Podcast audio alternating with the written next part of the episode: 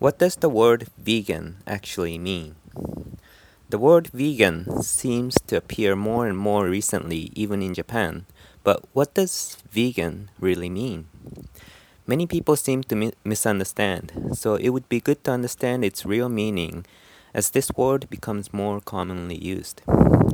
Indeed, if you check on Google Trends, the search interests in both vegan and vegan seem to be increasing exponentially. The word vegan was originally invented in England. In Japanese, many people write vegan, but vegan is technically more correct with a V, if you want to be exact. In Google search too, vegan with a V has twice as many results as vegan with a B. So it might be good to try for consistency. History of the word vegan. The very first use was in 1944 in England, where the word vegan was proposed in the first issue of the newsletter for a news group who rejected not only animal flesh and eggs, but now also dairy. The proposer took the first three letters and the last two letters of the word vegetarian somewhat implying the end and the new beginning of vegetarianism. The Vegan News, quarterly magazine of the non dairy vegetarians. The recent articles and letters in the Vegetarian Messenger on the question of the use of dairy produce have revealed very strong evidence to show that the production of these foods involve much cruel exploitation and slaughter of highly sentient life. The excuse that it is not necessary to kill in order to obtain dairy products is untenable for those with a knowledge of livestock farming methods and of the competition which even humanitarian farmers must face if they are to remain in business. Within this newsletter, the author also points out the virtue of a relatively short word, vegan, compared to vegetarian, for someone who must write it thousands of times a year wanted a name. We should all consider carefully what our group and our magazine and ourselves shall be called. Non dairy has become established as a generally understood colloquialism, but this non lacto, oh, but like non lacto, it is too negative. Moreover, it does not imply that we are opposed to the use of eggs as food. We need a name that suggests what we do want or what we do eat, and if possible, one that conveys the idea that even with all animals, animal foods taboo, nature still offers us a bewildering assortment from which to choose. Vegetarian and fruitarian are already associated with societies that allow the fruits of cows and fowls. Therefore, it seems we must make a new and appropriate word. As this first issue of our periodical had to be named, I have used the title The Vegan News. Should we adopt this, our diet will soon become known as a vegan diet, and we should aspire to the rank of vegans. Members' suggestions will be welcomed. The virtue of having a short title is best known to those of us who, as secretaries of vegetarian societies, have to type or write the word vegetarian thousands of times a year. This vegan society in 1951 went on to define veganism as the doctrine that man should live without exploiting animals. Exploitation means using others selfishly or unfairly. The Vegan Society pledged to seek to end the use of animals by man or for food. Commodity. The Vegan Society pledged to seek to end the use of animals by men for food, commodities, work, hunting, vivisection, and all other uses involving exploitation of animal life by men. It also stated that the members, basically vegans, are all who wish to see the object achieved and who undertake to live as closely to the ideal as personal circumstances permit. This is the definition of vegan. But isn't the main point different from the impression that many people have? The main point is respect for animals' lives and not to exploit them. Not just a strict plant based diet. Many often think that veganism is just strict vegetarianism. Many might have impressions such as they don't eat the usual food for some reason and just eat vegetables, maybe for health. Or they can't eat yakiniku, sushi, omelets, or ice cream, missing out on half the life's pleasures. Also, there are people who say, I'm trying out vegan for my health, or I'm vegan for the environment. However, if such people were buying meat for others, buying fur or leather products, or were paying to go to the zoos, can that be called vegan? Look at the looking at the above definition, you should see that it contradicts the true meaning of vegan. Many people tend to think veganism is about food, but in fact it's about animals, specifically how we should coexist in harmony with other animal lives. In a world where animals are being exploited by humans in a variety of ways, what's involving the greatest number of victims by, by far happens to be the animals used for food. Every year, at least 300 billion individuals are being sacrificed after suffering in animal farming. This is indeed more than 40 times the world's human population every year.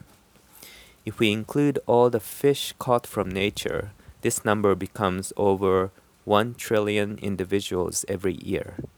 Can you imagine this?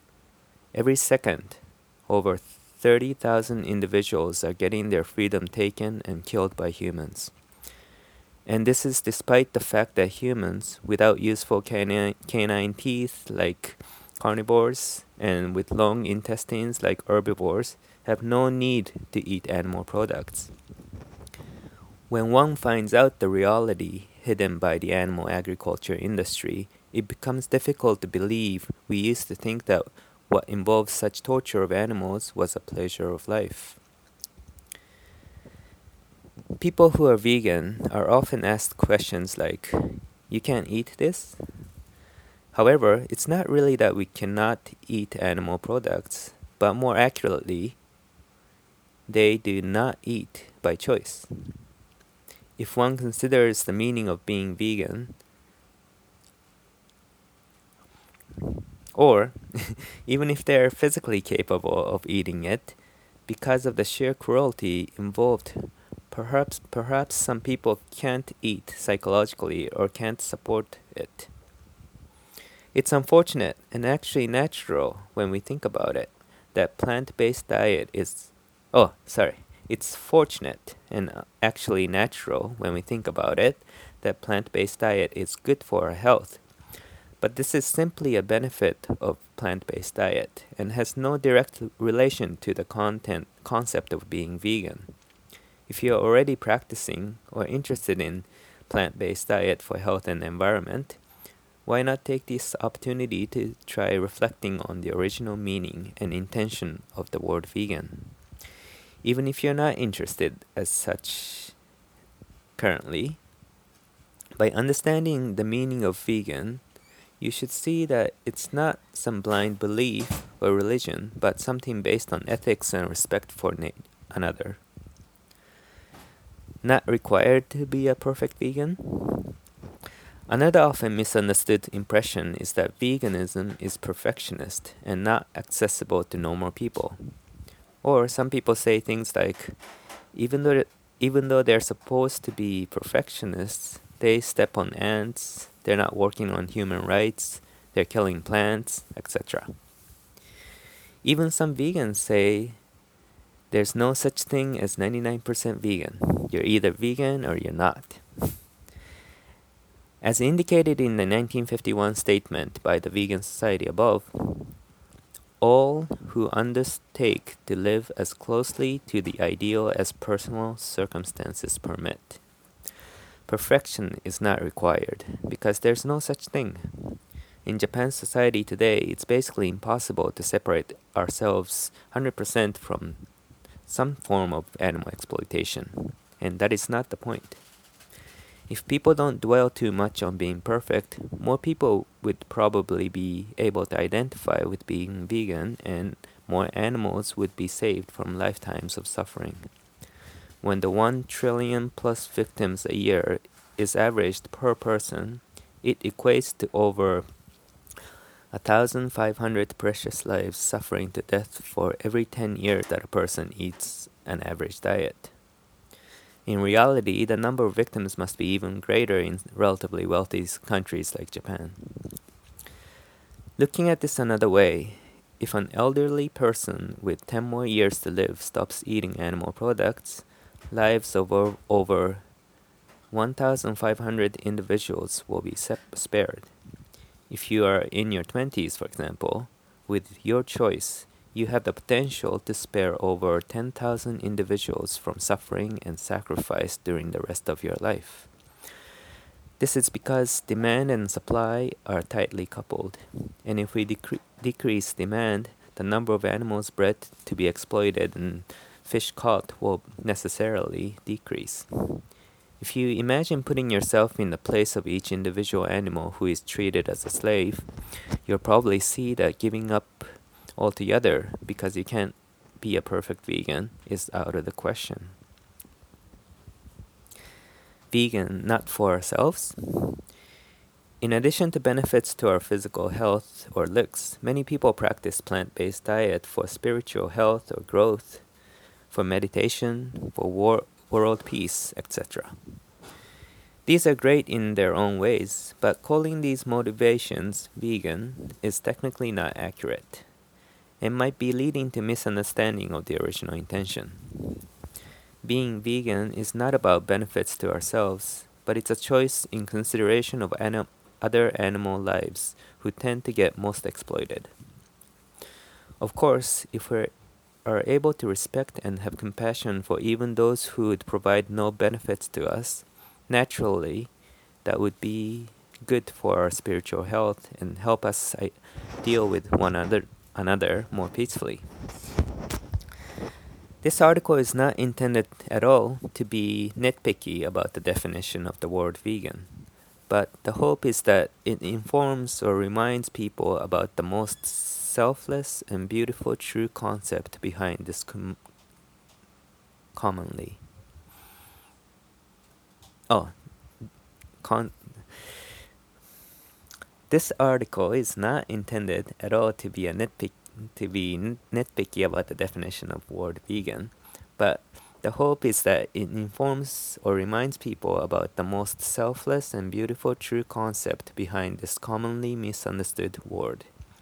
Even if you had been using it incorrectly, let this not discourage you from continuing to use it. Rather, let this be an opportunity to aspire to expand our circle of compassion and basic respect beyond the human race and beyond those species that we can relate to.